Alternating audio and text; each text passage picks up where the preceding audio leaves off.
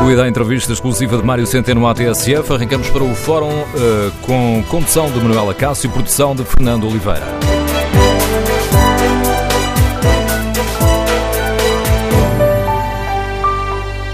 Escutados os argumentos de Mário Centeno, queremos ouvir a opinião dos nossos ouvintes, queremos ouvir a sua opinião. Concorda com esta estratégia do Governo? Por exemplo, faz sentido manter eh, a elevada carga fiscal que temos hoje enquanto existir déficit? Ou, pelo contrário, considera que o alívio fiscal deveria ser uma prioridade do Governo? Queremos ouvir a sua opinião. Número de telefone do Fórum 808-202-173. 808-202-173. E quanto à função pública? O Governo faz bem em não fechar a porta a aumentos já em 2019?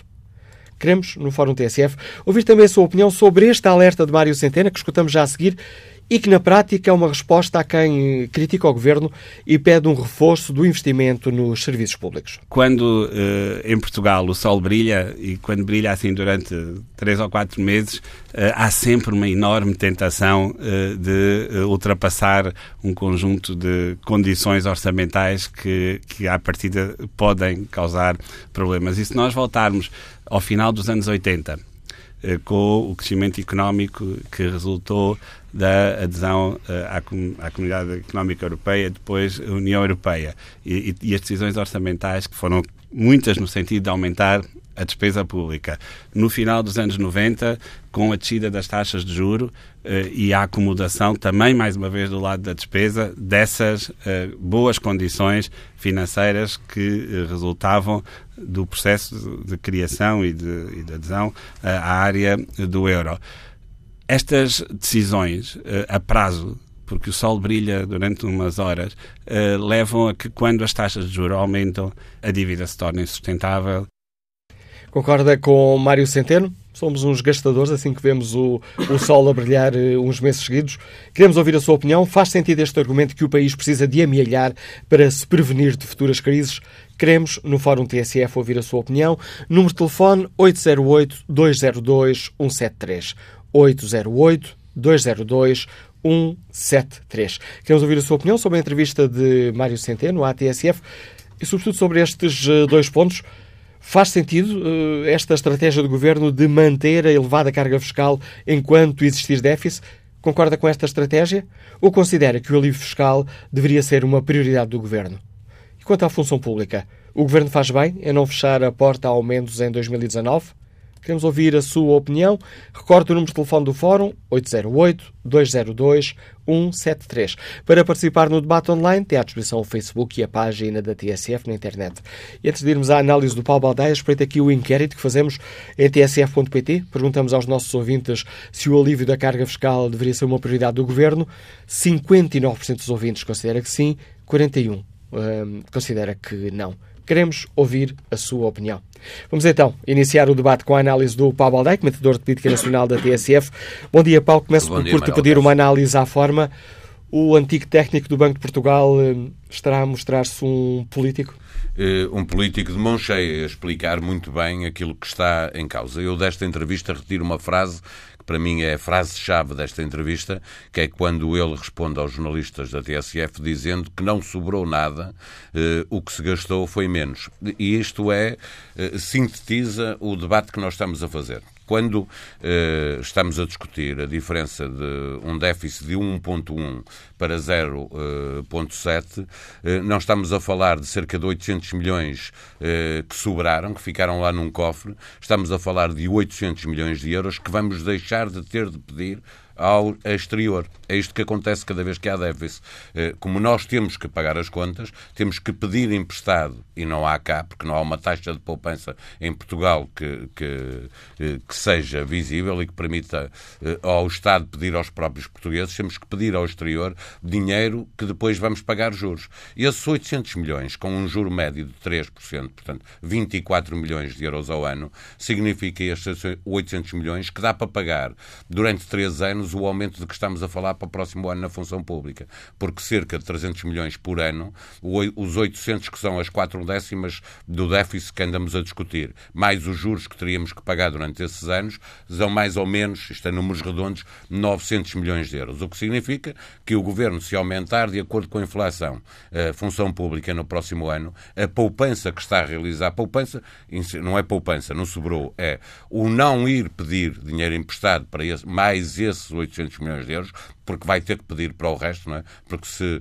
4 décimas são 800 milhões, significa que as outras 7 décimas são 1.500 milhões de euros, que vai ter que pedir na mesma. Uh, isso, uh, esse dinheiro que estamos agora a não gastar, nessas 4 décimas, permitem podermos falar num aumento de, para a função pública, que é uma despesa que se mantém, uh, direi, ad eternum, que é aquele tipo de despesas que não é extraordinária. Portanto, se aumentarmos para o ano ano 1.4 os, a função pública, os funcionários públicos, esses 300 milhões vão se manter para sempre, eh, mais o que vier eh, das atualizações eh, das carreiras, mais o que vier de atualizações salariais no ano seguinte, se o, se, se o Estado retomar a prática de aumentar pelo menos de acordo com a inflação, nós estamos sempre a somar. É outra das matérias que Mário Centeno aborda nesta entrevista, já nesta parte final, que é explicar, eh, neste eh, registro que tu passaste agora no início do fórum,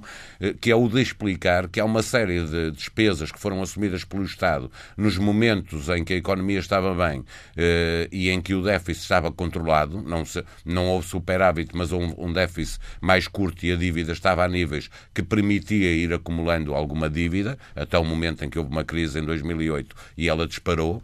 Uh, e, e essas, essas decisões que se tomam num determinado momento ficam depois para os momentos em que, havendo uma crise, em que, havendo uma subida de juros, Portugal fica incapacitado de cumprir as suas obrigações e depois, claro, chega a Troika, como já tivemos mais do que uma intervenção em Portugal, uh, uma foi muito recente, lembramos-nos todos o que é que custa isso ao povo português.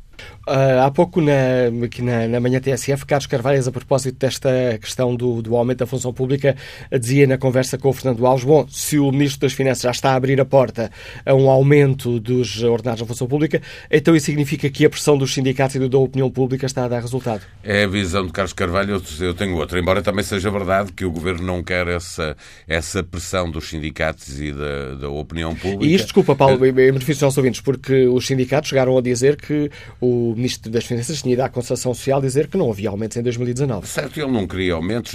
aliás, eh, eh, deixa-me recuar, já há uns meses, o deputado do Partido Socialista, João Galamba, foi o primeiro a dizer que não fazia sentido haver aumentos, havendo, estou a citar de cor o que ele disse, eh, mas havendo a atualização das carreiras novamente, portanto, havia uma, haveria uma progressão salarial dos funcionários públicos através da reposição das carreiras e que, portanto, poderia não fazer sentido em 2019. O Ministro das Finanças claramente não tinha isso nas contas. Nós estamos a falar de cerca de 300 milhões de euros e não devemos descartar a possibilidade desses 300 milhões de euros serem compensados com aumento de impostos, eh, não impostos diretos, não IRS ou IRC, eh, mas eh, impostos do consumo, impostos indiretos e o Ministro tem defendido isso, que é melhor, nesta entrevista voltou a fazê-lo, que é a melhor maneira de, de aumentar a carga fiscal é pelos impostos indiretos, deixando às pessoas a liberdade de decidir em que é que vão gastar o dinheiro, não lhes cortando no, no rendimento disponível através de, de impostos diretos como o, o, o, IRS. A verdade é que, perante a pressão dos partidos de esquerda, perante a pressão dos sindicatos da função pública, eh, o primeiro a dar conta de que eh, não era bem assim, que não estavam fechados os aumentos para a função pública, de acordo com uh, uh, a inflação prevista para o ano seguinte, e atenção que os sindicatos vão querer mais, os sindicatos vão querer recuperar algum do rendimento perdido e, portanto, vão querer um aumento superior à, à, à, taxa. Essa é a próxima batalha, mas desse ponto de vista o Governo, até politicamente, agiu bem, no sentido que, pois as expectativas tão baixas, que eram não há aumentos, uh, que agora dar aumentos só da inflação já é um ganho, já estão a fazer uma coisa que nem sequer estava prevista, quando os sindicatos queriam, queriam e querem querem é aumentos superiores à taxa de inflação para poderem recuperar. Mas eu diria que eh, a decisão de que não há aumentos é de Mário Centeno, eh, só que isto aqui é alguma ironia. A última vez que o Ministro das Finanças mandava mais que o Presidente do Conselho chamava-se Salazar. Nós temos tido muitos Ministros das Finanças com um grande poder. No anterior governo isso uh, aconteceu. Uh, com este governo é outra vez verdade. Diria, é mesmo o número dois do governo. mas António Costa continua a ser o Primeiro-Ministro e, portanto, a decisão final de como se gera o Orçamento de Estado continua a ser do Primeiro-Ministro e depois, obviamente, eh, há linhas vermelhas para o Ministro das Finanças, mas o Ministro das Finanças eh, nunca mandará mais que o Primeiro-Ministro. O Primeiro-Ministro este não, é diferente do outro, não diz do que estava lá antes, que é o Pedro Passos Coelho, que chegou a dizer que se lixem as eleições. Este não pensa assim e, portanto, 2019, sendo o ano de eleições, eu diria que é garantido que os trabalhadores da função pública vão ter, pelo menos, um aumento equivalente à inflação. Neste caso, Centeno Costa. Uh, sim, uh, neste caso a última palavra é mesmo do Primeiro-Ministro, uh, que tem, aliás, o, poder de persuadir muita gente, incluindo o seu próprio Ministro das Finanças, explicará a Mário Centeno, ou já explicou a Mário Centeno, que é preciso arranjar aqueles 300 milhões de euros. Eu apostaria que esses 300 milhões de euros virão de aumento da carga fiscal em impostos indiretos. A análise de Paulo Baldé, comentador de política nacional da TSF, lança o debate para o qual convido os nossos ouvintes. Ponto de partida, a entrevista do Ministro das Finanças, Mário Centeno, à TSF. Queremos ouvir a opinião dos nossos ouvintes. Concordam com a estratégia do Governo? E quanto a estes, estes dois pontos uh, aqui destacamos uh, no fórum, faz sentido manter a elevada carga fiscal enquanto existir déficit? Alívio só quando houver superávit, que está previsto para 2020? Concorda com esta estratégia? Ou, pelo contrário, considera que o alívio fiscal deveria ser uma prioridade do Governo? E quanto à função pública? O Governo faz ou não bem em uh, deixar aberta a porta para aumentos em 2019? Queremos ouvir a sua opinião. Número de telefone do Fórum 808-202-173. 808-202-173. Bom dia, Georgina Moraes, é professor do Politécnico, Liga-nos de Coimbra. Bom dia. Muito bom dia. Muito obrigada, então, por esta oportunidade de participação. Eh, bom, relativamente ao tema e que tem a ver se o Governo deve ou não manter este, uh, portanto, posicionamento relativamente à carga fiscal, um, eu diria, portanto, que há aqui, uh, e quando falamos em carga fiscal, há aqui dois grandes segmentos e que têm a ver, nomeadamente, com aquilo que são os singulares e, portanto, e as pessoas, e aquilo que são as empresas e, portanto, as pessoas coletivas.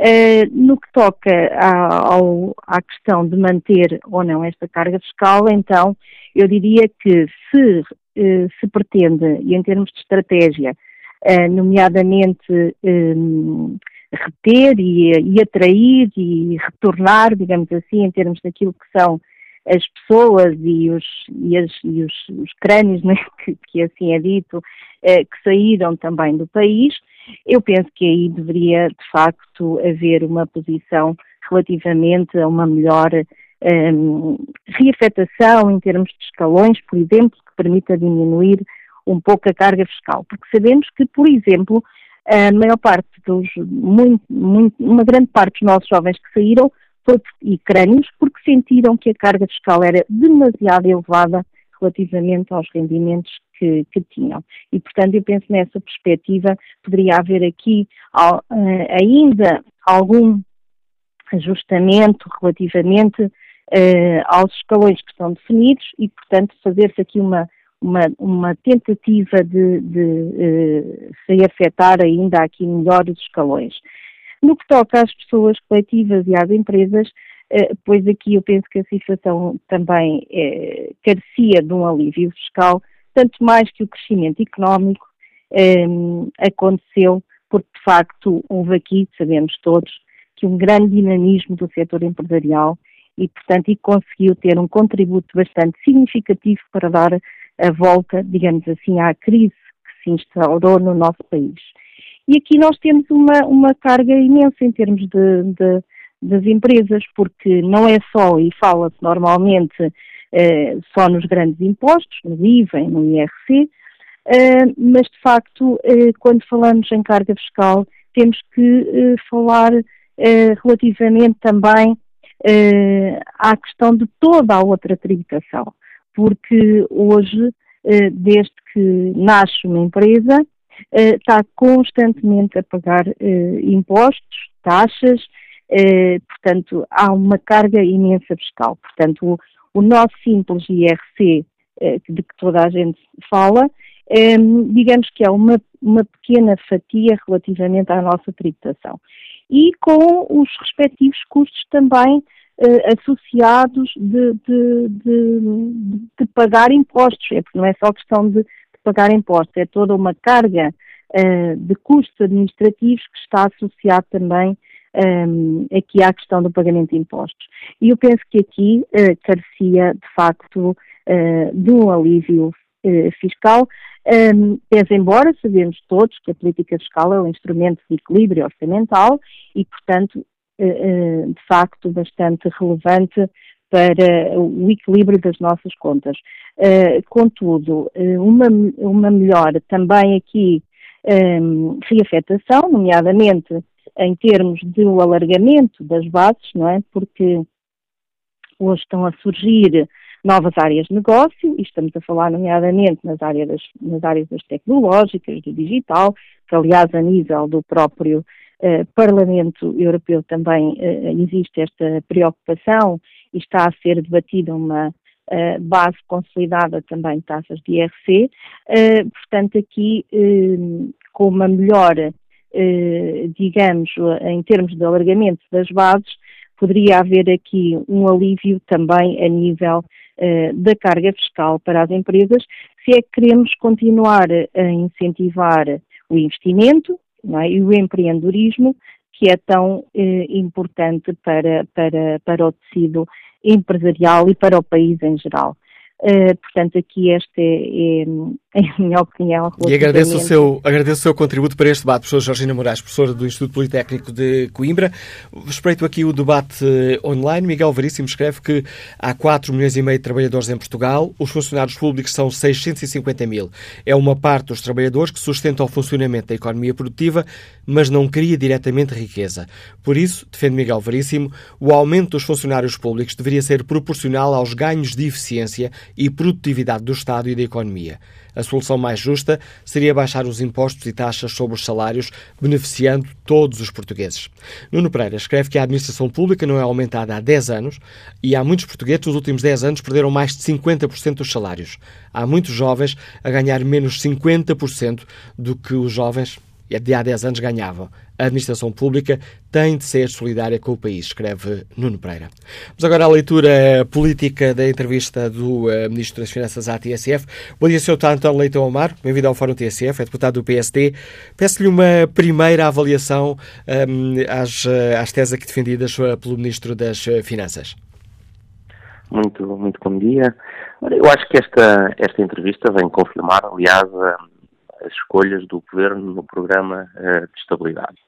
Um, como já tive a oportunidade de dizer nos últimos dias, o, se é bom, uh, e o país nem sequer devia estar a discutir se o déficit e a dívida devem ser reduzidas, sim, devem, mas este programa de estabilidade um, procura aí chegar a um resultado por um caminho que para nós no PSD é errado, e esse exemplo da carga fiscal um, é um dos principais mas tem outra dimensão, que é a dimensão da economia, que na verdade acaba depois por sustentar também o funcionamento do Estado e a vida de todos os portugueses, onde os resultados são francamente, eh, eu diria, insuficientes. Os portugueses não podem ficar satisfeitos quando, eh, no seu melhor ano eh, deste governo, o ano passado, a economia portuguesa, entre as 28 da União Europeia, tem 19 a crescer mais Portugal. E todos os países que se nos comparam em dimensão, em condições de riqueza, crescem mais do que nós. É mais ou menos o, o, o Primeiro-Ministro falava muito da vaca que voava, usando a figura da vaca. Isto é como se fôssemos aquela vaca que vai no fundo da manada, já vai lá no fundo da manada e está a ver todas as outras a passarem por si. Isto é, a economia portuguesa está a abrandar e é isto que o caminho do governo eh, nos traz. E é essa é uma das partes que nós lamentamos. Isso acontece porque o governo simplesmente não faz reformas. Não faz reformas em nenhuma das áreas necessárias para a competitividade, para a produtividade, para a atração de investimento, para a poupança. Não há reformas. Começou por se estrear a, reverter reformas do governo anterior e depois deixou de fazer. No caso das finanças públicas, hum, sendo, como disse, importante que o déficit continue a ser reduzido. Não se pode falar de folgas quando ainda se está a gastar mais do que aquilo que se recebe e se tem um monte de dívida como o país tem para pagar. Um, e por isso é necessário reduzir, mas a escolha que este governo está a fazer, apoiada, aliás, pelo PS e PCP e Bloco de Esquerda, é uma escolha um, errada. E o exemplo da carga fiscal é um dos exemplos um, mais claros. Vejamos. Então, peço desculpa, Sr. Deputado, então vamos aqui segmentar esta questão. Carga fiscal. Uhum. O PSD compreende estas declarações do, do Ministro das Finanças de que só será possível eh, diminuir a carga fiscal com que estamos, eh, a que estamos submetidos quando existir um superávit? nós só, só compreendemos na medida em que isto é, é, é, coerente com o que tem estado a fazer nos últimos três anos. Se concordamos, não concordamos que, que esta, esta fatalidade de mais do que ser só quando só temos superávit, é só, só não vai haver redução da carga fiscal neste, neste, com este governo, nem vai haver, se a solução for, for o Partido Socialista, até 2022 não há redução da carga fiscal e foi isso que o Programa de Estabilidade disse o Ministro uh, disse também. Porquê? Porque a escolha, basicamente, repare, nós podemos chegar a 6, ao número de 6 numa soma, somando 2 mais 2 mais 2. Ou então podemos somar 6 mais um e menos um. E o que eu quero dizer, porque é que eu estou a fazer esta referência? Porque no caso do PSD, concordando que tenha que haver, tínhamos que caminhar para o equilíbrio orçamental e apoiamos essa solução, discordamos da escolha. O que este governo fez, depois de uma campanha, de um programa macro, de um cenário macroeconómico, ao contrário do que o Ministro das Finanças diz, é claramente incumprido no caso da promessa relativamente à carga fiscal. O Partido Socialista tinha dito que ia reduzir a carga fiscal.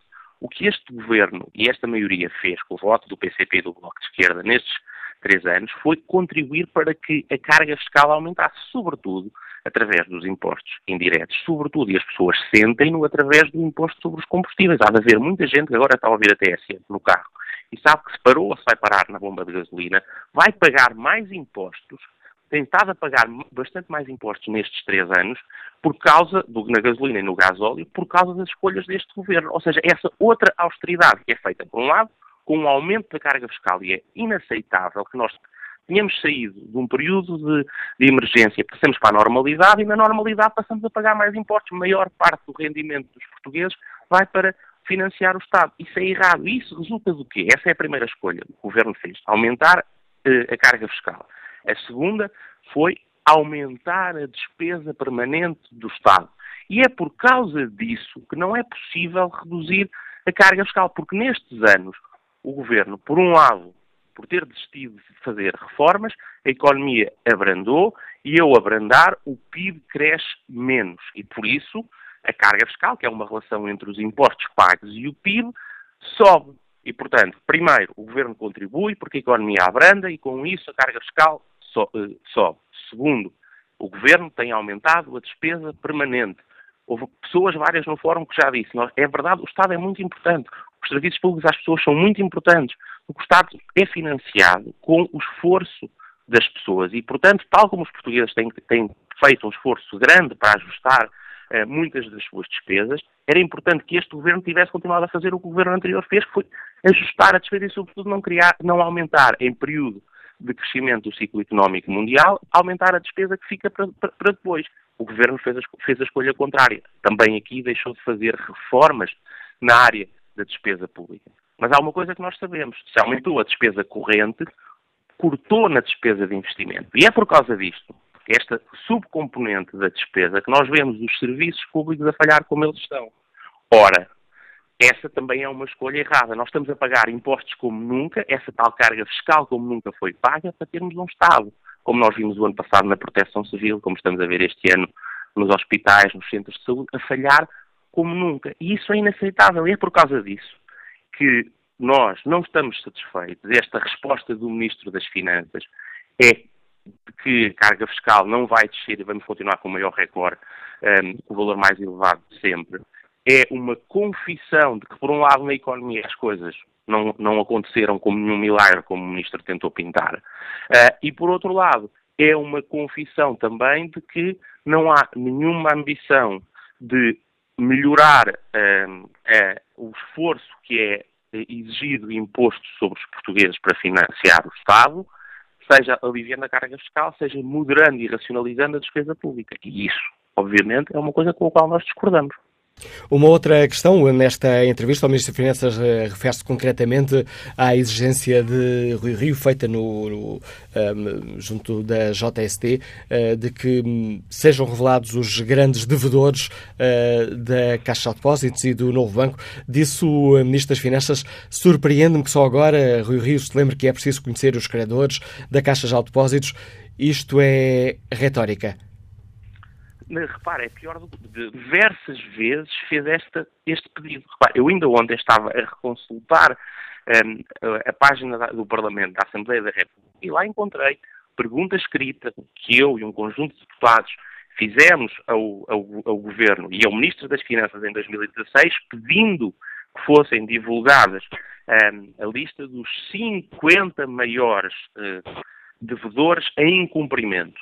Naturalmente que se as pessoas se dirigem à Caixa Geral de Depósitos, a qualquer outro banco, empresa grande, pequena ou particular, pedem um empréstimo e cumpre, está a fazer parte da sua vida, da sua liberdade e do seu, e do, e do seu negócio.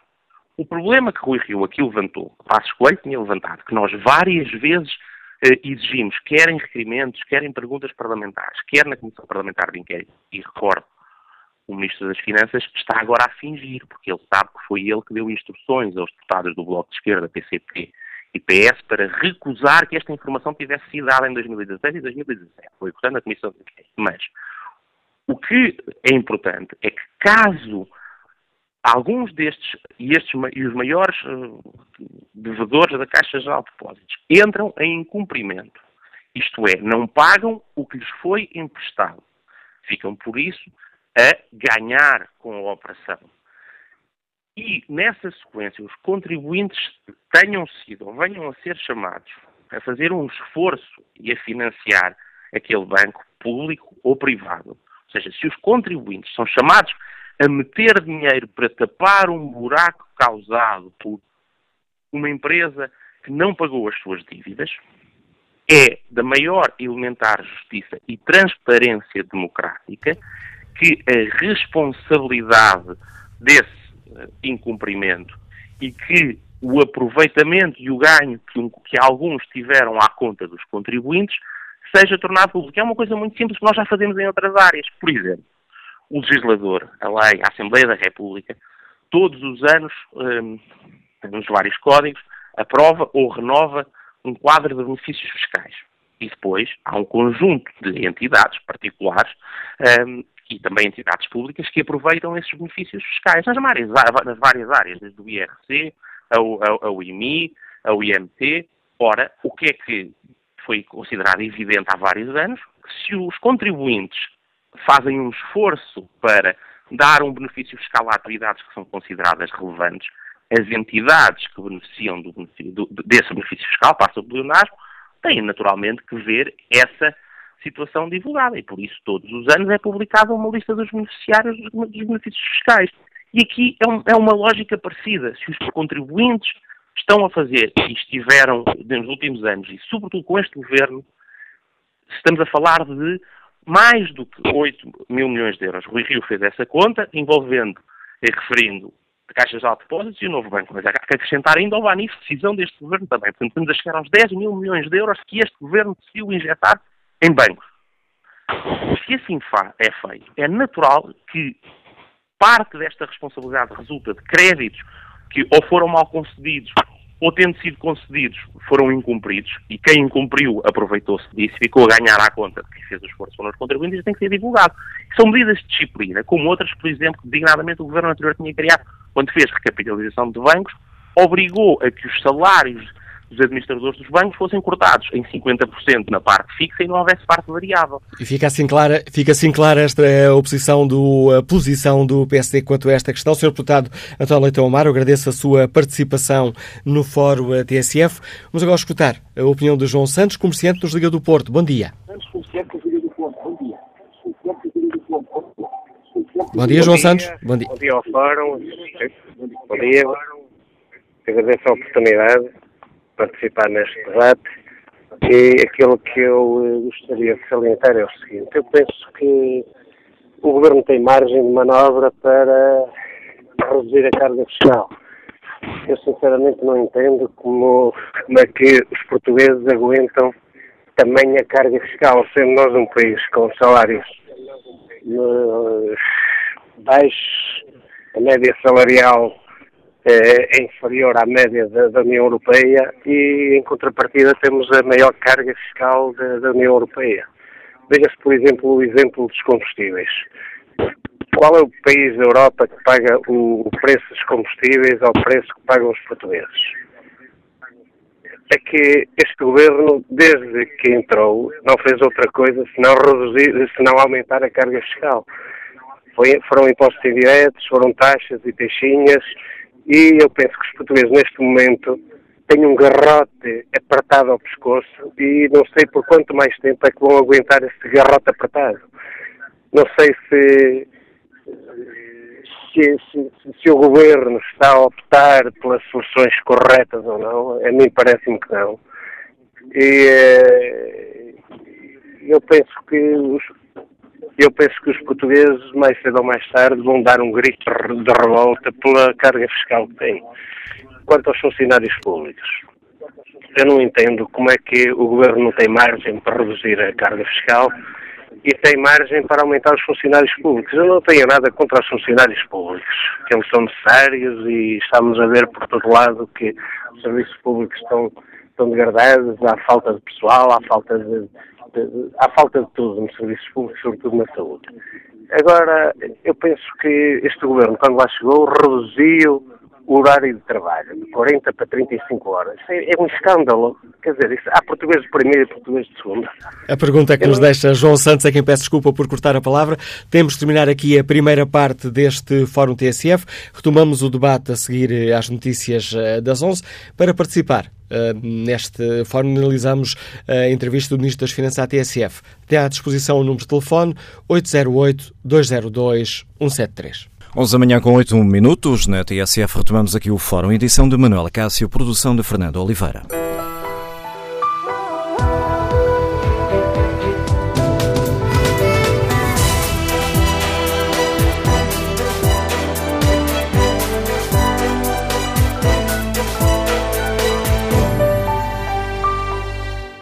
Retomamos este Fórum TSF, que tem como ponto de partida a entrevista de Mário Centeno à TSF, e perguntamos aos eh, nossos ouvintes, se compreendem os argumentos eh, do Ministro das eh, Finanças, se consideram que faz sentido manter a carga fiscal enquanto existir déficit, ou, se pelo contrário, consideram que o alívio fiscal deveria ser uma prioridade.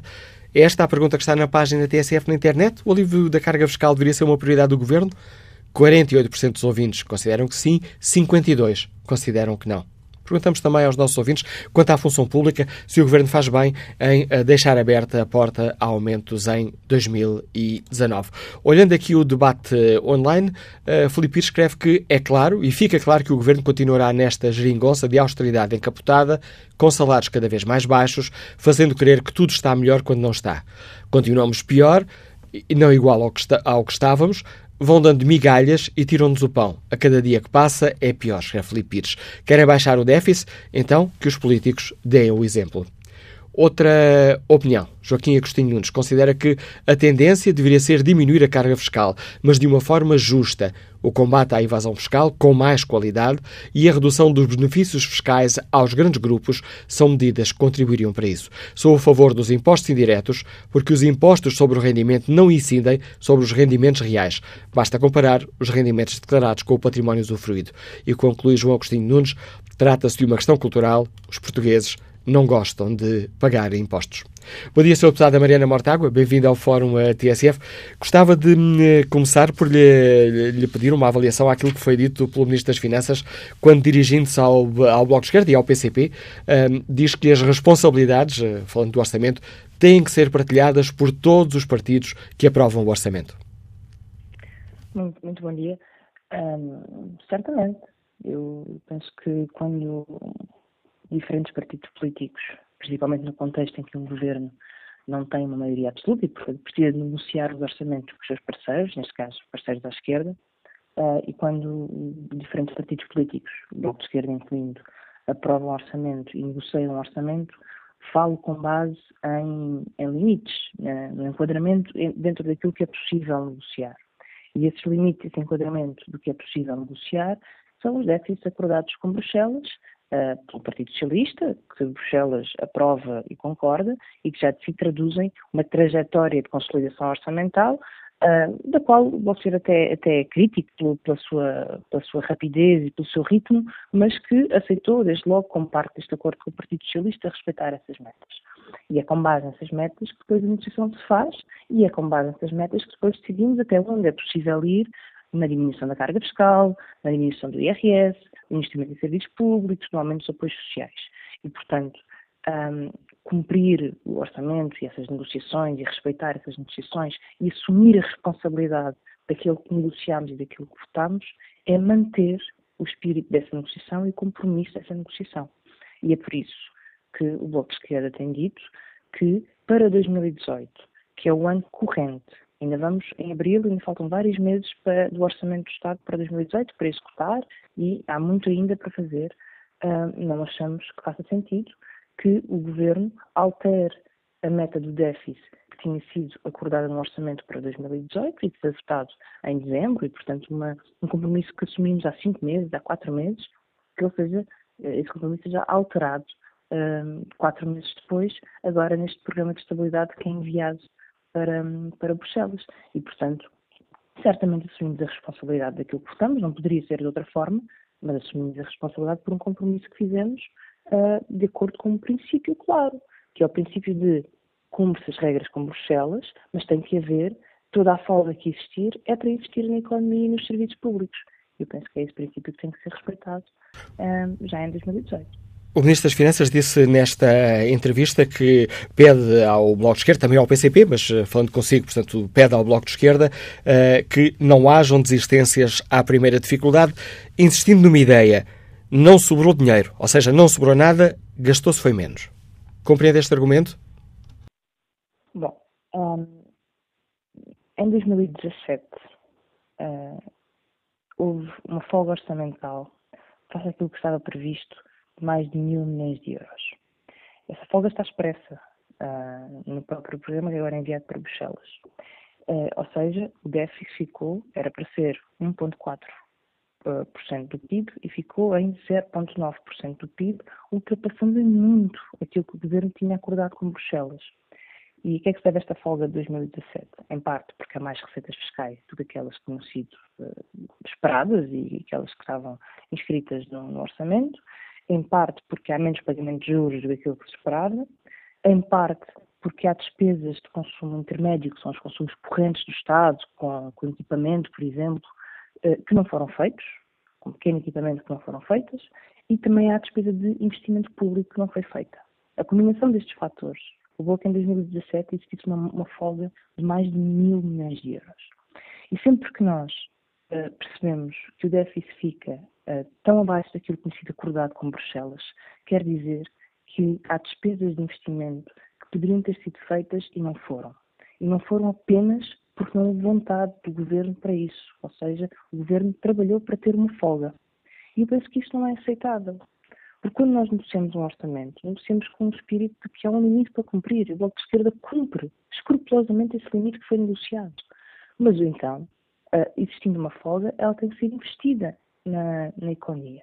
E não é aceitável que em 2018, essa folga que vem em 2017 e que nunca devia ter existido, seja arrastada para 2018, criando também uma folga em 2018, em vez de se cumprir o, o acordado em 2018 em matéria de déficit, investindo o resto na economia. Eu, eu, eu penso que, que, é, que é muito simples. Como é que as pessoas podem compreender que haja uma ala pediátrica de um hospital uma aula de oncologia num hospital pediátrico que precisa de dinheiro para construção e não é construída porque o Ministério das Finanças não liberta as verbas? Ou como é que as pessoas podem compreender que seja votado no Parlamento um regime de reformas antecipadas que tinha sido eu próprio proposto pelo Governo e que seja rejeitado no Parlamento porque, porque o Governo diz que não há verbas em 2018? E ao mesmo tempo que as despesas não são feitas e que as propostas são rejeitadas, o Ministro das Finanças e o Governo surge a assumir um documento que não só houve uma folga de 1.300 milhões em 2017, como existe uma folga de 800 milhões em 2018, cujo ano ainda, ainda decorre. Ainda decorre. Já se estão a alterar os princípios que estavam inscritos no Orçamento de 2018, quatro meses decorridos. Não aceita, Sr. Deputado, aquele argumento do Ministro das Finanças naquela imagem que ele usa, e estou a, a citar, quando o sol brilha em Portugal, há sempre a tentação de ultrapassar as condições orçamentais. Mas repare, um, quem está a ultrapassar as condições orçamentais é quem muda o, os pressupostos, os princípios e as metas de déficit uh, uh, acordadas com Bruxelas uh, unilateralmente. Nós um, assumimos e o Governo tem essa, esse compromisso de ter uma trajetória de redução de déficit acordada com Bruxelas. Ela está a acontecer. Ela é inscrita em todos os orçamentos e está a acontecer. Está a acontecer com níveis muito baixos de déficit já, muito baixos.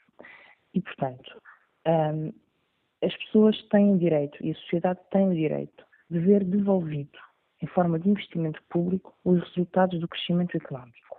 E o que o governo está a fazer é aproveitar o crescimento económico para acelerar a trajetória da redução do déficit, muitíssimo, e para além daquilo sido acordado com Bruxelas. Isto é uma opção política, mas tem que ser assumida.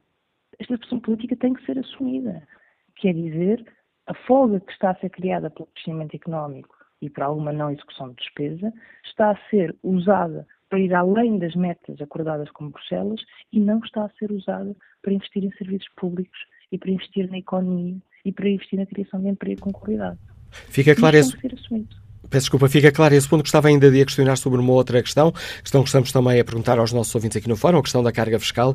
Mas Centeno diz que enquanto existir déficit uh, não faz sentido pensar numa redução da, da carga fiscal. O Bloco de Esquerda compreende este argumento, concorda com este argumento ou, pelo contrário, considera que o Governo deveria tentar baixar a carga fiscal a que estamos sujeitos? Bom, a questão, a questão da, da, carga fiscal é uma discussão que merece um, um debate sério e, e, e, que toma algum tempo. Em primeiro lugar, um, pela carga fiscal, nós estamos a referir as receitas de impostos no PIB. E, portanto, pode acontecer que não haja aumentos de taxas, mas como a economia cresce, as receitas de impostos crescem no PIB. É possível, e nós já provamos que é possível, reduzir algumas taxas de impostos e a receita aumentar. Por exemplo, no caso do IVA, houve uma redução de imposto e essa redução, o IVA da restauração, e essa redução de imposto uh, fez com que a atividade do próprio setor melhorasse e, portanto, a receita fiscal até aumentou. Portanto, é possível manter a receita fiscal baixando até algumas taxas. Mas há outra coisa que também é importante quando falamos de carga fiscal, e eu penso que houve um ouvinte que fez um comentário acertado a esse respeito, que eu, que eu tive a oportunidade de ver há pouco, que às vezes não é só o que conta o nível da carga fiscal às vezes também conta a composição da carga fiscal. Nós temos a obrigação de ter um sistema de impostos mais justo. E, neste momento, há benefícios fiscais a grandes empresas que não precisam, são grandes multinacionais com enormes lucros, que, uh, benefícios fiscais que levam muito dinheiro ao Estado todos os anos e que não deveriam existir. E, da mesma forma, há outros impostos. Uh, agora, neste momento, por exemplo, há uma, uma petição do setor da cultura sobre o IVA do espetáculo, como existem outras, que se calhar têm que ser reformulados. E, portanto, a, a discussão sobre a carga fiscal não é, não é uma discussão, não pode ser tida em abstrato, é que discutir com seriedade a composição da carga fiscal, como é que tornamos o nosso país mais justo relativamente aos rendimentos do trabalho, relativamente ao consumo e às diferentes áreas de atividade. O que é importante discutirmos aqui, penso eu, é para 2019 temos que teremos de discutir quando chegar o momento de negociar o orçamento para 2019. Esse momento ainda não chegou. Os partidos ainda não estão a negociar o orçamento para 2019. E, portanto, o que nós temos que pensar já para 2018, antes de pensar em 2019, é, neste momento há uma folga de 800 milhões de euros que o governo disse a Bruxelas que não iria usar já em 2018. E essa folga serve para investir nos serviços públicos que precisam desse investimento. O Serviço Nacional de Saúde precisa, a escola pública precisa desse investimento. Nós não podemos permitir que haja escolas sem condições e, ao mesmo tempo, apresentar folgas orçamentais a Bruxelas. Essa questão já ficou clara há pouco, mas permitem-me que insista aqui nesta. que estava determinado. Não, isto para dizer que, relativamente ao Orçamento de Estado para 2019, hum, há muitas prioridades que estão em cima da mesa. há muitas prioridades e, e muitas reivindicações que são legítimas, mas essa, essa negociação ainda não começou e ela começará no tempo certo.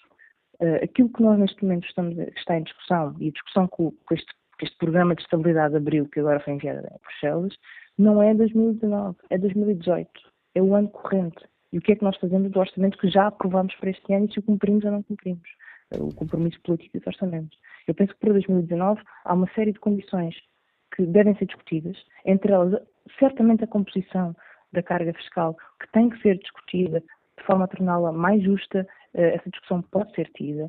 O, a questão dos funcionários públicos, do aumento salarial, deve ser discutido. A questão dos serviços públicos da saúde, da educação, deve ser discutida. A questão das reformas antecipadas deve ser discutida. Há um conjunto de prioridades que têm que estar em cima da mesa de discussão para o Orçamento de 2019. Nesse momento, ainda não chegou. E obrigado, senhor. Chegará a tempo. Obrigado, Sr. Deputada Mariana Mortágua, pela participação no Fórum da TSF. Primeira reação do Bloco de Esquerda, a entrevista do Ministro das Finanças à TSF. E que opinião sobre estas questões que aqui debatemos tem o empresário Francisco Marques, que está em viagem. Bom dia. Olá, muito bom dia. Eh, bom dia ao Fórum. Obrigado novamente pela oportunidade de participar. Tal como outras intervenções que já tive no Fórum, eh, desta discussão e entrevista do, do, do. Ministro, estão relacionadas com um problema de, de, de Portugal, que é um, é um, problema de refundação. Eu acho que vamos continuar sempre a falar sobre estas coisas como quem tem uma manta curta para uma cama e que sempre que é preciso correr a um dos cantos da cama a gente puxa a manta e vai andando nisto. Uh, será sempre um problema, uh, que é o eterno problema de Portugal, e quando o Sr. Ministro diz que quer colocar Portugal no centro da Europa, isso jamais acontecerá com o sistema político que temos, com a representatividade democrática que temos, com esta circulação entre o governo, GPS, PSD, Bloco Central, o que quisermos chamar, porque efetivamente nós nunca vamos chegar a um, à organização, à aposta. Francisco Marques? Bom, e em viagem e parece que a chamada por uh, a ligação por telemóvel caiu. Vamos ver se temos mais sorte no contacto com o turista Pedro Silva, que nos liga de Famalicão. Bom dia. Bom dia. Muito obrigado desde já uh, pela participação. É o seguinte, uh, eu fiquei agora um bocado desiludido e veio de encontro ao que eu, ao que eu detesto ouvir. Não é que tenha nada contra eles, mas, mas tenho, tenho, tenho que falar sobre isso a deputada Mariana Mortágua, estou a ver o Bloco de Esquerda, a CCP, é tudo igual. Porque assim, nós em Portugal somos portugueses da primeira e de segunda, dizer de terceira. Todo mundo se preocupa uh, com o aumento da, da, função pública. E o privado? Eu sou motorista de, de, na categoria de, de distribuidor e um, muitos ramos, mesmo pequenas empresas que eu vejo, pessoas que não pouco mais que o salário mínimo ganham, o salário, as que ganham o salário mínimo ainda têm a sorte contemplada de serem aumentadas. As que ganham mais um bocadinho ficam na branca até chegar, até chegar ao limite do salário mínimo para que os patrões os aumentem. Porquê é que eles não fazem nada com essas pessoas? Porquê é que eles não ajudam? Não é? O país é todo um só. Estamos todos a trabalhar com um para o mesmo lado, ou então começam a trabalhar uns para a direita e outros para a esquerda. Ou seja, vão uns para a Espanha e outros em Portugal. Isto assim não pode ser. É a função pública, tudo bem, eles não estão bem, é verdade deviam estar melhor. Alguns deles até estão bem demais, também é verdade. Agora, é função pública, função pública, função pública, e não há ninguém que bota a mão ao privado. O privado está a desgraçar o povo, que é mesmo assim, tanto em termos monetários como em termos psicológicos, qualquer coisinha que esperem, fazem o que querem e apetece, em relação ao ordenado. Em relação à, diminuição de, de, de impostos, se querem ajudar o povo português, façam uh, diminuição de impostos diretos. Eu já nem digo IRS. Eu, por exemplo, não pago IRS, não tenho, eu e muitos não temos uh, salário para isso. Deixam o IVA da, da, luz, deixam o IVA do gás, mexam diretamente no bolso das pessoas. Aí sim. Agora, impostos para grandes empresas, para, para quê? É como disse uh, ainda um bocado, nesse caso, até dou-lhe razão, Mariana Mortago. Temos uh, empresas que têm milhões de lucros, milhões de lucros e com benefícios fiscais isto é inadmissível neste país. Estamos num país pequenino, um país que é quase uma família. E, e somos tratados todos de maneira diferente. Eu peço, por favor, se algum deputado ouvir, olhem para o público como olhem para o privado. Tratem todos por igual. O apelo que nos deixa. É um apelo que nos deixa Pedro Silva, um apelo direto aos deputados do Partido Socialista. Retomamos agora o contacto com o empresário Francisco Marques para ver se agora o conseguimos escutar eh, sem que a chamada caia de novo. Bom dia, Francisco Marques, mais uma vez. Muito obrigado mais uma vez pelo vosso esforço também. Eu estava a dizer, vem tudo de acordo desde aquilo do que o Sr. Deputado do PSD participou, e todos os ouvintes têm vindo, mesmo este que agora acabou de falar, têm tocado todos o mesmo ponto, embora nós saibamos que uma coisa é quando as pessoas estão fora do, do, do, do governo e outra coisa é quando estão no governo. A gente até concorda quando eles estão na oposição. O problema é quando eles se transformam em governo, as coisas mudam. E isso tem a ver com o sistema político que temos. É um sistema político que, eh, que, nos, eh, que, nos, que nos, prende. Um, ehm, os políticos não têm a liberdade de ação que dizem muitas vezes ter nos seus discursos. E, portanto, as coisas nunca irão, nunca poderão resolver-se. Eu estava, quando, quando a chamada caiu, eu estava efetivamente a dizer que a maior riqueza deste país são as pessoas. E continua a não se investir nas pessoas. É da, é da semana passada uma notícia que diz que daqui por 30 anos nós não temos como, como ter uma segurança social as pessoas que estão neste momento no ativo vão, que irão para a reforma não terão possibilidade de receber uma reforma. Ninguém responde a esta questão. Continuamos a perder as pessoas e não são só os quadros superiores. Eu, eu sou um empresário de turismo, não há postos de trabalho, eh, há postos de trabalho para o turismo e não há funcionários. As empresas de turismo que me estão a ouvir sabem perfeitamente que isto é verdade. Nós não temos pessoas para trabalhar no turismo. E aquelas que são boas, que saem das escolas de turismo, a primeira opção que eles têm é sair do país, porque querem ser valorizados em termos de salário, condições de trabalho, e vão-se todas embora e querem fazer currículo, porque em Portugal não se faz currículo.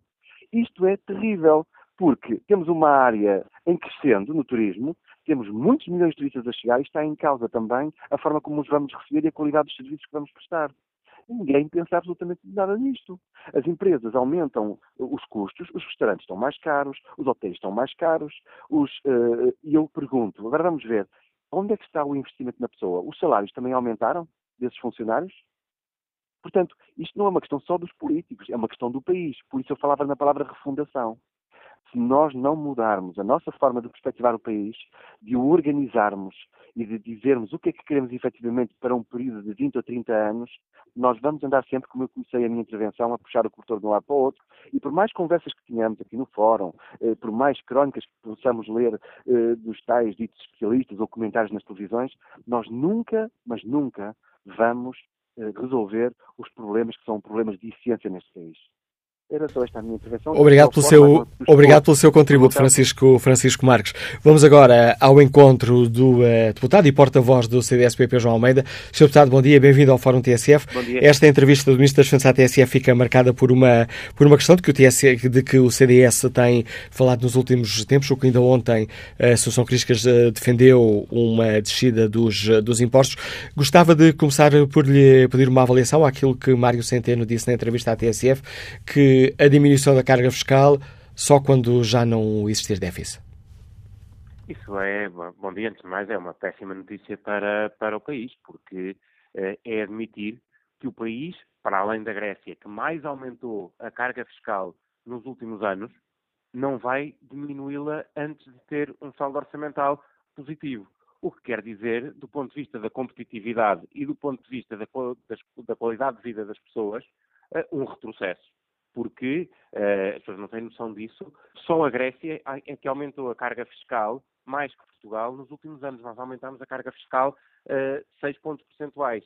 E, portanto, obviamente que neste momento isso quer dizer que as pessoas pagam muito mais impostos do que pagavam antes da crise, ficam com menos dinheiro do que aquilo que ficavam antes da crise e que as empresas também pagam mais impostos em Portugal que nos outros países, o que, do ponto de vista do investimento, também é um mau sinal e depois não é de admirar que eh, o Sr. Ministro das Finanças fica contente com os resultados apresentados por Portugal, que do ponto de vista quantitativo são positivos. O problema é que comparamos com o resto da Europa para ver do ponto de vista qualitativo, nós efetivamente a nossa posição relativa é a mesma. Nós temos muitos países a crescerem mais do que nós neste momento e a terem saldos orçamentais melhores que o nosso neste momento. Portanto, há de facto uma conjuntura muito positiva, mas é generalizada.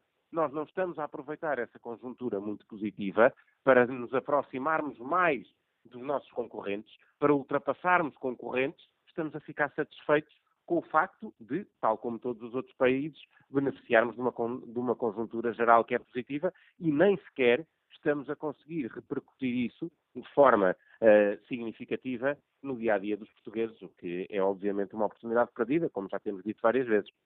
O uh, CDSPP não partilhou o argumento do Ministro das Finanças de que é nestes uh, tempos de alguma bonança que devemos amelhar para, para o futuro? partilha exatamente isso. E por isso devemos amelhar mais, através de mais crescimento económico, que resultará de uma redução da carga fiscal, redução da carga fiscal essa que terá impacto nas empresas e nas famílias, permitir-nos-á atrair mais investimento, permitirá criar mais postos de trabalho, permitirá aumentar salários e, assim, pela via do crescimento, nós conseguirmos efetivamente o mesmo equilíbrio das contas públicas e não por um vício que é evidente na receita. O, o, este governo está completamente, tem ano sobre ano, bate recorde de receita. Nunca o Estado foi buscar tanto dinheiro às pessoas, uh, às famílias e às empresas. Todos os anos bate esse recorde, porque mantém a carga fiscal, o crescimento, uh, uh, a economia cresce e, portanto, o valor nominal da receita é sempre maior e isso está a fazer com que o Estado se vicie nessa receita em vez de aproveitar uh, a conjuntura positiva para garantindo a receita, porque o crescimento da economia permite isso, criar condições, como disse, para melhorar a vida das pessoas e atrair mais investimento. Sr. Deputado, como é que o CDSPP olha para esta posição do, do Governo que já não fecha a porta, aumentos, deixa essa porta aberta a aumentos salariais na função pública já em 2019? É verdade que o Ministro das Finanças não se compromete, mas eh, deixa a porta aberta. Eu queria dizer uma coisa muito clara sobre isso. O país viveu um momento muito difícil durante a crise que levou a que muitas vezes houvesse um confronto nas opções políticas difíceis que eram feitas entre o setor público e o setor privado. Isso foi mal para o país, criou tensões que são de todo indesejáveis. E, portanto, a perspectiva do CDS é que a melhoria das condições de vida uh, dos portugueses deve ser feita de forma generalizada. A maneira generalizada de o fazer é através dos impostos. E não só do IRS também, como diz o Governo porque o governo tem seguido uma estratégia de dar alguns sinais positivos no IRS, mas massacrar os portugueses com o, os impostos indiretos, designadamente com o imposto sobre os produtos petrolíferos, em que quem tem que, quem tem que abastecer o seu depósito sabe perfeitamente o peso que hoje em dia tem uh, o Estado no dinheiro que vai buscar através desse, desse imposto. E, portanto, o que nós entendemos é que a redução uh, fiscal deve ser a prioridade, porque isso permitirá melhorar a vida de todos, os que trabalham no público e os que trabalham no privado, e, e os pensionistas, inclusivamente. Agradeço ao uh, deputado e porta-voz do CDSPP, eh, João Almeida, a participação neste fórum, comentando aqui a entrevista do Ministro das Finanças à TSF e ficando clara a oposição a esta estratégia do uh, Governo de manter a carga fiscal enquanto existir déficit.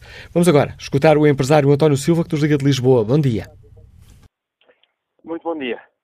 Uh, bom dia, Manuel Acácio, bom dia ao Fórum.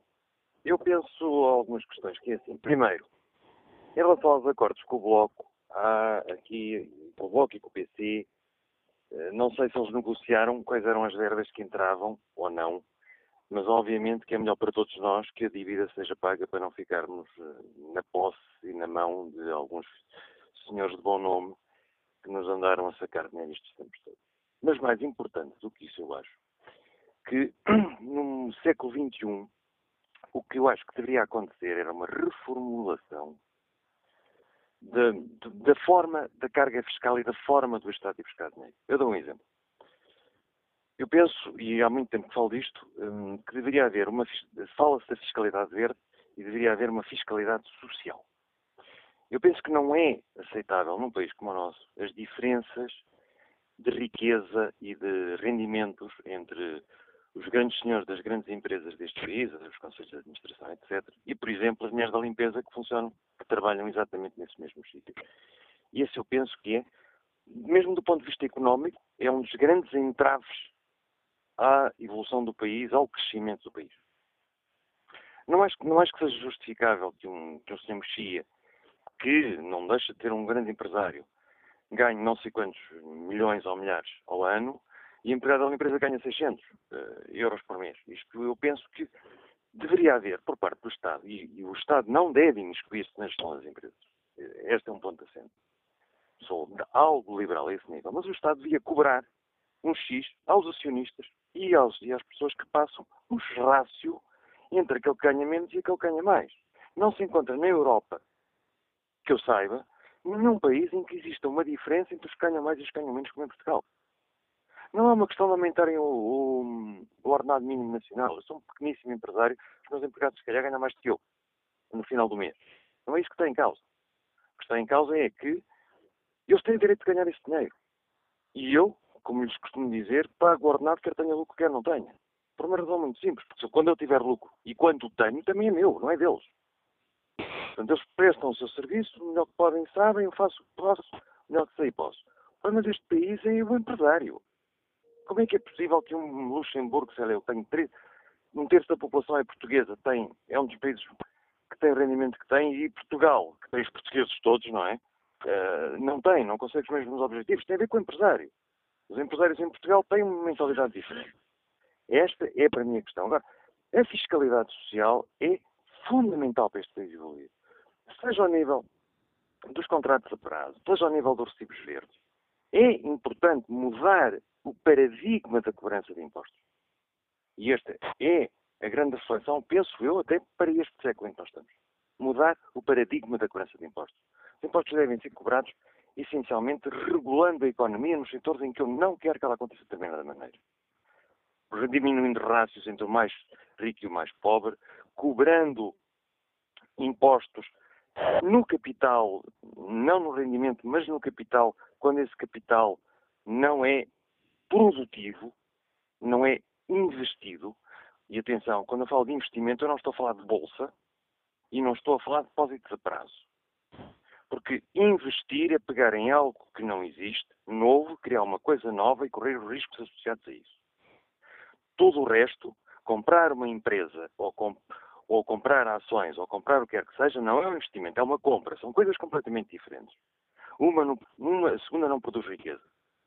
Produz apenas. Hum, é, é apenas especulação. Ok? Portanto, comprar uma casa feita um, um apartamento, ainda que seja para lhe pôr Airbnb, não é um investimento, é uma compra. Porque está ligado à especulação, não é um investimento. Construir uma casa, recuperar uma casa de raiz, isso sim será um investimento. Eu penso que é tudo por hoje. Muito obrigado. Manuel. Obrigado, António Silva, pela participação neste Fórum eh, TSF.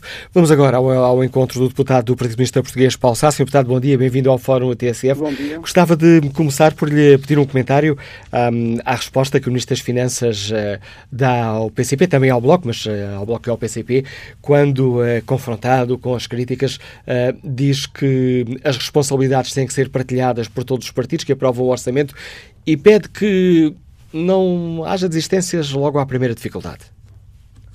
Uh, ora, bom dia. Relativamente a essas declarações do Ministro Mário Centeno, nós temos que relembrar que, efetivamente, votamos nos últimos três orçamentos, votamos a favor. Mas também é verdade que em cada um desses orçamentos dissemos que as medidas que eram adotadas eram limitadas e insuficientes, não davam uma resposta cabal aos problemas das pessoas e do país, eh, e que era possível ir mais longe. E se não se foi mais longe, foi devido a opções do governo e do PS, opções que têm a ver com as orientações das imposições da União Europeia, nomeadamente aquelas que têm a ver com o déficit e com a dívida pública. A posição do PCP nestes orçamentos foi não considerar esse critério eh, que tem a ver com as imposições da União Europeia, mas utilizar outro critério, que é dar resposta aos problemas das pessoas, ao problema do, do país, e tentar levar o mais longe possível prosseguindo e aprofundando a política de reposição de direitos e rendimentos. Podíamos ter ido mais longe nas questões de investimento, podíamos ter ido mais longe na questão da melhoria dos serviços públicos, nomeadamente na saúde, na educação, nos transportes, poderíamos ter ido mais longe no combate à precariedade, na valorização do trabalho dos trabalhadores, por exemplo, no combate ao desemprego, na recuperação da produção nacional. Estes são alguns exemplos onde poderíamos ter ido mais longe nos três anteriores orçamentos, mas não fomos porque o governo e o PS têm opções, opções de submissão às imposições e orientações da União Europeia, nomeadamente aquelas que, têm, que dizem respeito ao déficit e à dívida, e obviamente essa posição do PS e do governo condiciona o alcance eh, da política de reposição de direitos e rendimentos. E por isso eh, entendemos que as, as afirmações do ministro eh, Mário Centeno não correspondem a uma interpretação real daquilo que se passou nos últimos três orçamentos. Votamos a favor, é um facto, mas sempre dizendo que as medidas adotadas eram limitadas e insuficientes, apresentando propostas concretas para levar essas medidas mais longe e para dar uma resposta mais, mais adequada às necessidades do país e dos portugueses. E será essa a estratégia que o PCP irá, irá manter nas negociações com o Governo? Eh, refere-se ao orçamento para 2019. Eh, no orçamento para 2019 faremos o exame comum com o Governo exatamente nos mesmos moldes que fizemos nos últimos três orçamentos. Ou seja, sempre com a perspectiva de dar resposta aos problemas das pessoas, dar resposta aos problemas do país, sem nos deixarmos condicionar, meter em, em camisas de força, como aquelas que o PS aceita, nomeadamente as que têm a ver com os constrangimentos da União Europeia. Então, teremos a mesma postura.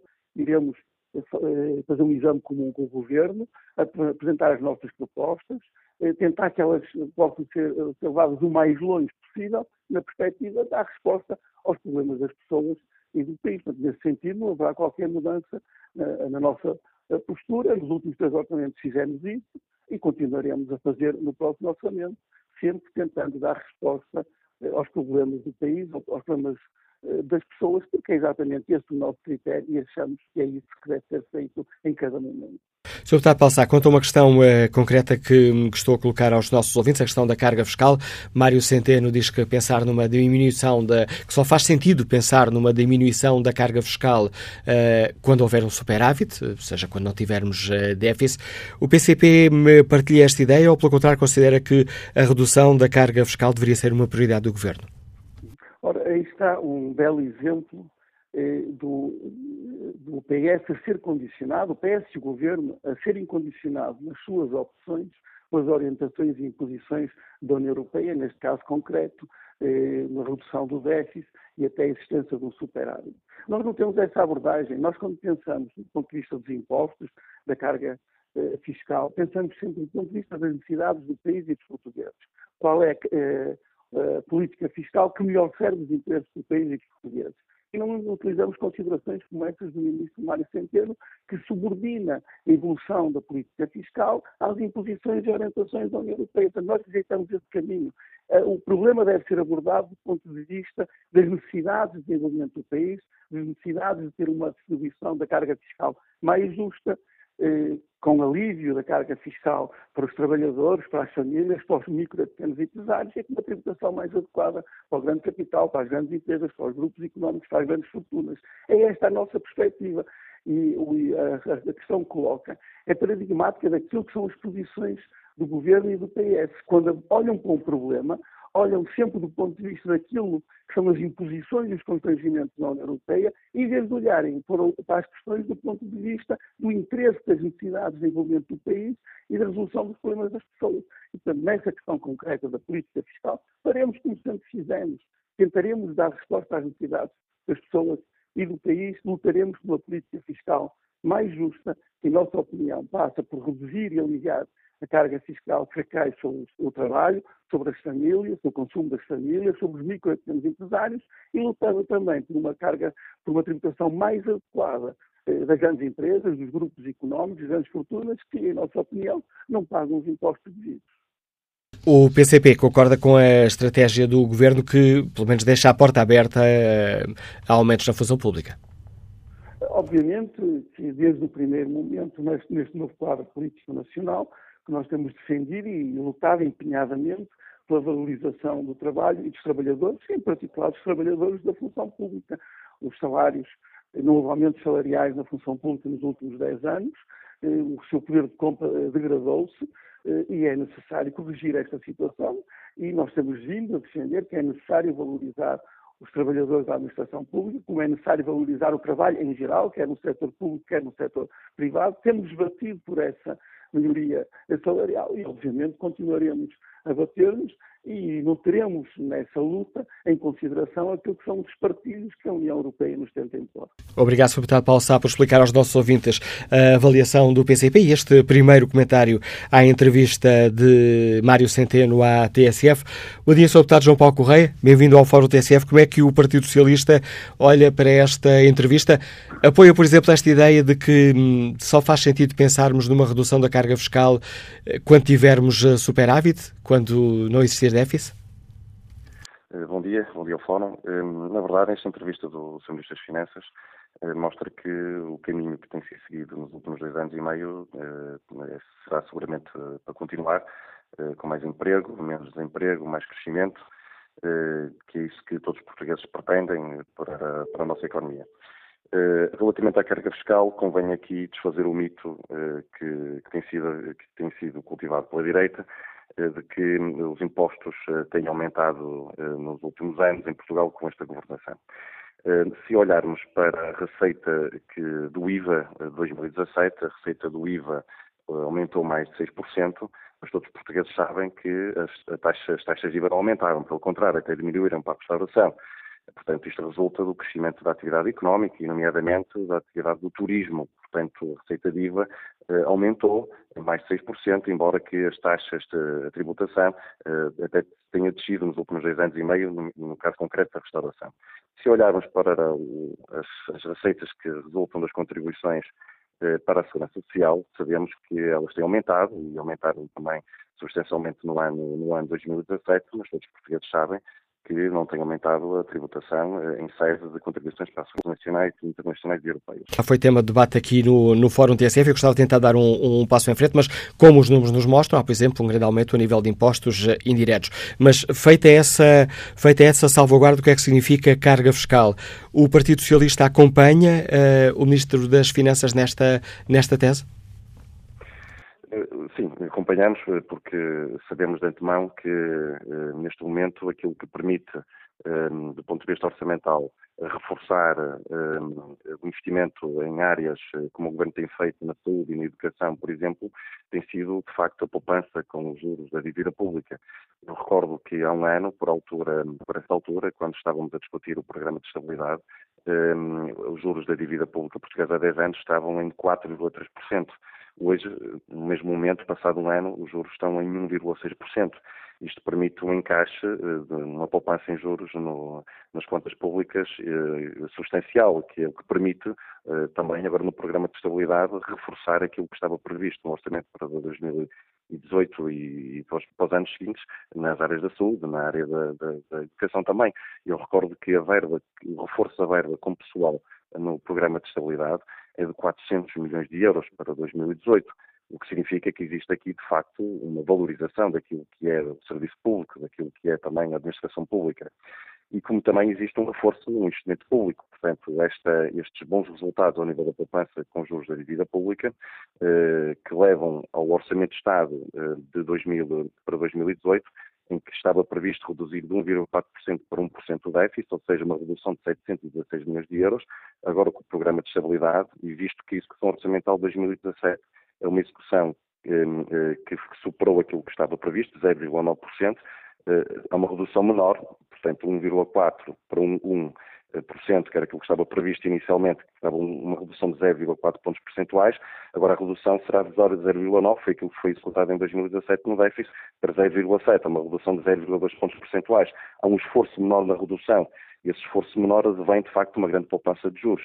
E essa eh, redução menor irá ser aplicada, como disse há pouco, na saúde, eh, na administração pública e na, e na educação. E, portanto, este é o caminho que tem, tem, que, tem que ser seguido e, uh, e, a perspectiva do Governo, uh, que nos parece que é uma perspectiva plausível, porque continuará a manter a uh, os juros da dívida pública em, em, em patamares mínimos históricos, levará com que o Estado, de ano para ano, consiga fazer uma poupança enorme nos juros da dívida pública e, com isso, continuar a investir e a reforçar naquilo que é a administração pública e os serviços públicos. Agradeço também o contributo para este fórum a TSF dado pelo Vice-Presidente do Grupo Parlamentar do Partido Socialista, deputado João Paulo Correia, já na reta final deste programa. Passo a palavra ao engenheiro José Costa, que nos liga de Lisboa. Bom dia. Ora, muito bom dia. Uh, eu só estive a ouvir o programa até às 11 horas, portanto, algumas das coisas que eu vá dizer já foram ditas por alguém, mas Eu estava aqui a referir, uh, apreciar comentários que vi recentemente uh, duas pessoas. Uma foi o Sr. Carlos César, do Partido Socialista, no, neste último fim de semana, no Jornal Expresso, em que ele tinha uma expressão qualquer coisa deste género, que dizia uh, não podemos correr o risco de deitar tudo por água abaixo. E, portanto, entendi que aquilo era um aviso, se alguma coisa viesse a ficar uh, desregulada, isto podia voltar tudo para água abaixo. O Ministro das Finanças tem uma expressão um bocadinho uh, semelhante, ou vai no mesmo sentido, que é quando diz aqui na TSF, quando o sol brilha em Portugal, há sempre a tentação de ultrapassar as condições orçamentais. Exatamente. A outra referência que queria fazer foi há uns meses atrás, não muitos, não sei se três, quatro meses, do Francisco Louçã, que também dizia uma coisa mais ou menos do mesmo género, que Portugal dizia estava, pode estar em risco e amanhã tornar a ter um novo fiscal. E uma terceira referência é ao professor Daniel Lopes, que já faleceu aqui há, há uns meses, infelizmente, em que ele eh, caracterizava semanalmente de uma forma muito concreta e muito evidente e lógica eh, o, o, que é este problema. Depois há outra referência que gostava de fazer, que é a seguinte. Ainda há poucos anos estávamos desgraçados. Agora já estamos todos bem. E a pergunta é como é que um país passa do desgraçado a tudo bem em tão pouco tempo. Independentemente das alterações estruturais. Agora, os países não passam desgraçados em pouco tempo, nem passam de um tempo para muitíssimo bem uh, uh, de um dia para o outro. Depois quero fazer aqui uma outra lembrança, que é a seguinte. Mas muito rapidamente, José Costa, peço desculpa por estar a apressar. Muito bem. Quando Portugal entrou uh, no euro, a dívida pública era 60% do PIB. Hoje é 130%.